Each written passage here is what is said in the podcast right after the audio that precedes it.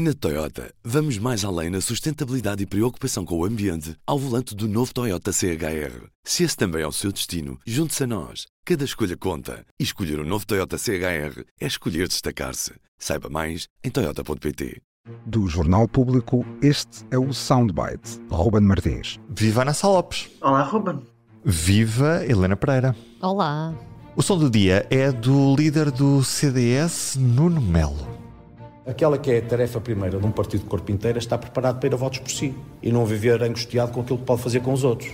A mim nunca me verá nem na pedinchice, nem a dizer que o CDS trabalha em estado de necessidade. Helena, bem, ontem vimos um CDS como há muito já não víamos, cheio de caras nobres, reunidas, com uma esperança no futuro, uh, com também uma esperança de fazer uma coligação com o PSD, mas a dizer que se não houver coligação também não tem mal que eles lá se, lá se resolvem eles próprios. Helena, o CDS está desesperado por uma coligação com o PSD ou, ou nem por isso? Pois, não vou dizer pedinchice, mas tem muita vontade, está a oferecer-se muito.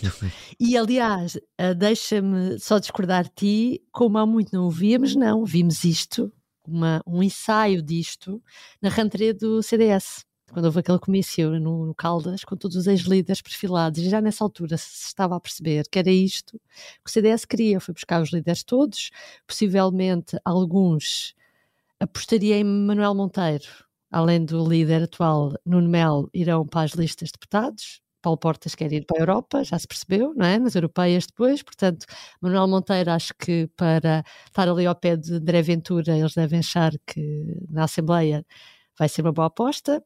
Nos últimos meses, ainda antes de saber que ia haver eleições antecipadas, percebia-se que o CDS queria regressar à Assembleia da República e que o regresso não era sozinho, porque sozinho arrisca-se a não ser eleito ou então a ter, a ter um deputado no máximo dos máximos, e numa coligação, se conseguir negociar, pode ter mais e ter maior expressão. Uhum. E, portanto, quer dizer, percebe-se que o do lado do CDS, diga o que Nuno Mel disser, a sobrevivência do CDS passa por uma barriga de aluguer, se, no limite, sendo, sendo mazinha, vá, pronto.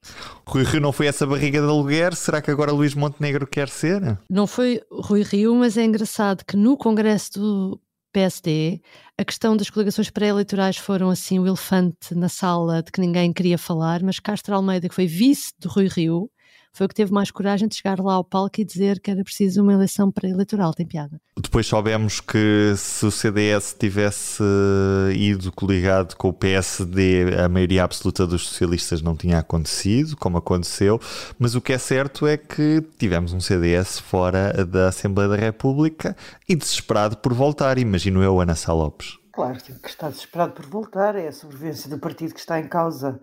Eh, e acho que se não se confirmar, eu acho que vai, vai acontecer essa aliança, por uma questão do método Tonte, porque Castro Almeida defendeu, mas Paulo Rangel também defendeu numa entrevista à SIC, Manuela Ferreira Leite defendeu aos jornalistas, portanto, isso para já caminho do PSD, sem iniciativa liberal, mas uma grande coligação de direita que inclua o CDS, acho que vai acabar por acontecer. Acho que quanto menos pedinchar eh, publicamente, melhor. Acho que privadamente tem que pedinchar bastante não se pode fazer caro neste momento, já que a sua situação é bastante complexa. E, e com algumas figuras eh, mais centristas. Um, ehm, por acaso, o, o, o Semanário Sol uh, tinha uma peça sobre isso este fim de semana, que mesmo com a iniciativa liberal fora, e eles já declararam que estavam fora, uh, isto é bom e mau para a iniciativa liberal, poder estar fora de uma frente de direita.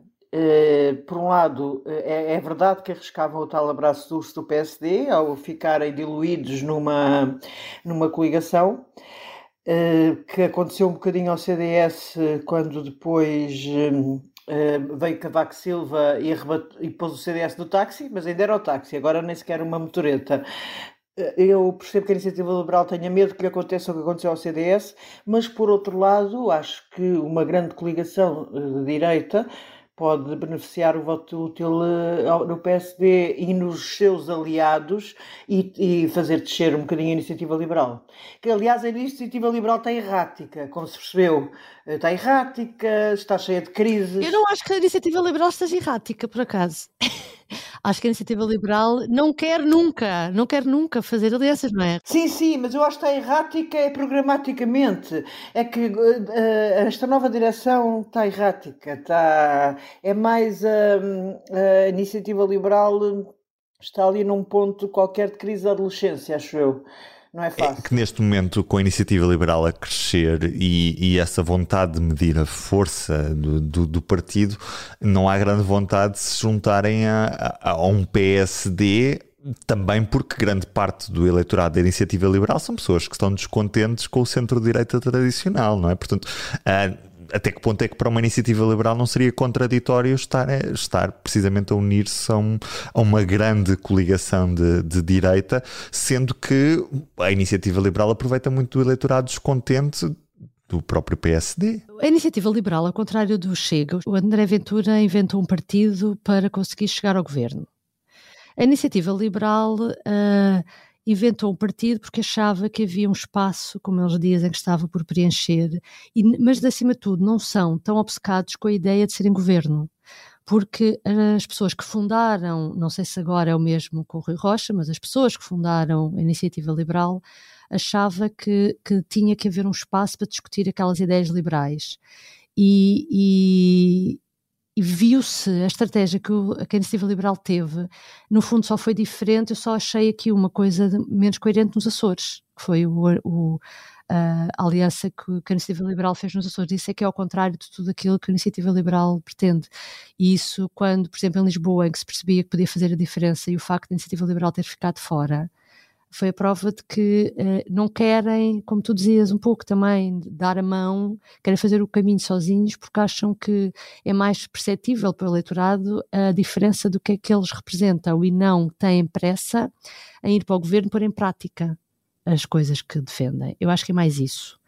E, portanto, parece-me que vai ser difícil nas próximas eleições haver essa aliança, mas também lá está, com os descontentes da iniciativa liberal com, olha, com os liberais que existem no, no, no Mais Liberdade, nos 5 que andam por aí, e no, e PS, PS, exatamente.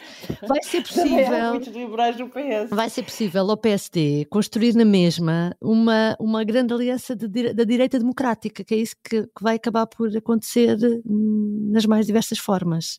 Não é? Com... Sim, para que nenhum voto seja perdido. Exatamente. E, portanto, não perdido. sei se. Eu acho que a iniciativa liberal fica de fora, uh, metem os, os, outros liberais, porque há outros liberais lá dentro, e portanto, como sempre houve no PSD, e portanto a coisa segue em frente. Sempre. Agora, o drama é, de acordo com a nossa sondagem, é que realmente o PSD está muito fraco e precisa de muitos votos, precisa de muitos dos outros partidos, não é? É que a questão é essa, Helena. Deixa-me picar também aqui um, um bocadinho a Ana. Até que ponto é que é uma grande coligação se for só PSD e CDS? Não, não, não seria nunca PSD e CDS só, seria PSD, CDS, descontentes da iniciativa liberal, uh, uh, independentes, uh, que está, por exemplo, eu lembro-me que pode, a imagem de uma grande, por exemplo, o António Guterres, é verdade que foi só o PS e foi sobre, só se chamava PS e não se chamava coligação. Eu acho que o PSD tem a ganhar em não se chamar PSD e chamar-se coligação, mas chamar-se coligação qualquer coisa. CD, Ou, coligação direita. Aqui em Lisboa, os tempos de mudança, não sei que, os novos tempos, aliás, que acho que era mais favorável ao PST. Mas o próprio Guterres foi buscar, por exemplo, pessoas da ala direita, foi buscar católicos como a Maria do Rosário Carneiro, eh, Cláudio Monteiro, algumas é? pessoas do CDS, eh, Cláudio Monteiro, exato, pessoas que tinham sido do CDS.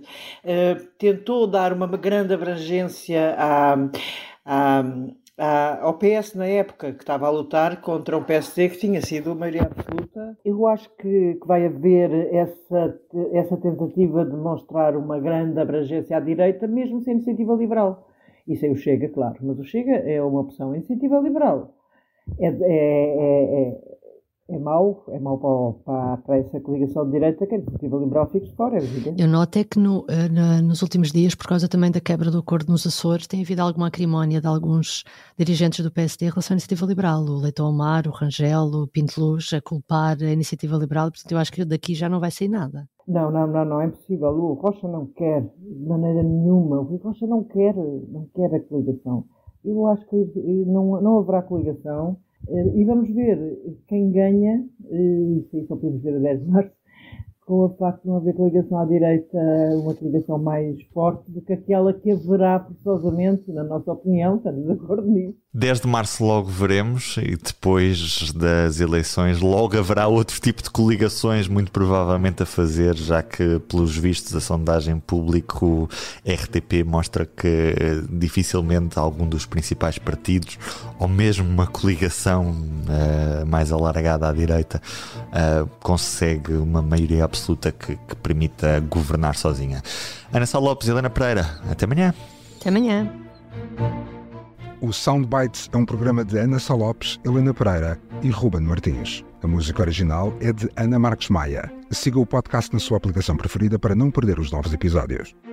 O público fica no ouvido.